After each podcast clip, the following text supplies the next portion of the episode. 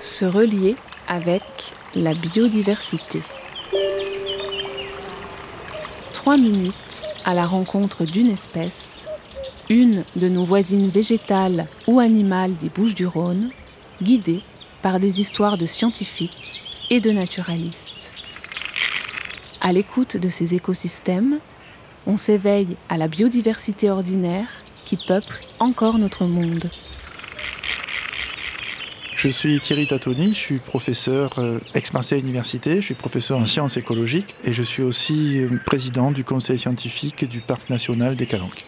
Se relier avec la Sabline de Provence.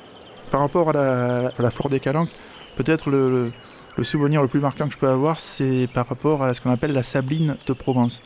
La Sabline de Provence est une petite fleur. Alors dans le jargon, on appelle ça une c'est sa, euh, c'est sa famille. C'est une petite fleur blanche, euh, toute petite, euh, qui est annuelle, c'est-à-dire qui, germe et qui repousse euh, chaque année, et qui pousse dans les éboulis ou sur les, crêtes rocheuses, sur les terrasses rocheuses qu'il y a autour de Marseille. Sa spécificité, c'est que cette plante-là, c'est une super endémique, c'est-à-dire c'est une plante qu'on trouve ici et nulle part ailleurs. Quand je dis ici, bien sûr, je suis marseillais, donc ça veut dire sur les collines autour de Marseille, et ailleurs dans le monde, on la trouve plus. Et quand je, présente cette, plante, j'adore donner sa carte de répartition, ce qu'on appelle sa carte de répartition, c'est-à-dire pour montrer où se trouve cette plante dans le monde. Sa carte de répartition, si je dézoome un petit peu, ça se traduit à un petit point rouge sur Marseille. Alors déjà, c'est une, responsabilité assez forte d'avoir cette plante, bien sûr, qui est fortement protégée. Et puis après, ce qui a été assez passionnant, c'est arriver à la comprendre, cette plante. Pourquoi elle pousse ici et qu'est-ce qu'elle a de particulier? Alors déjà, elle se mérite un petit peu parce qu'il faut gravir les éboulis pour aller la chercher, ou alors il faut aller sur les, sommets, les sommets assez rocailleux. Cette plante, euh, au contraire, elle a tout fait pour s'habituer aux éboulis. Elle peut s'habituer à ce climat particulier, c'est-à-dire à, l'automne, lorsque les premières pluies de l'automne, c'est là qu'elle va germer. Elle va rester sous forme de, feuilles une bonne partie de l'hiver. Et puis dès les premiers beaux jours, elle va commencer à fleurir.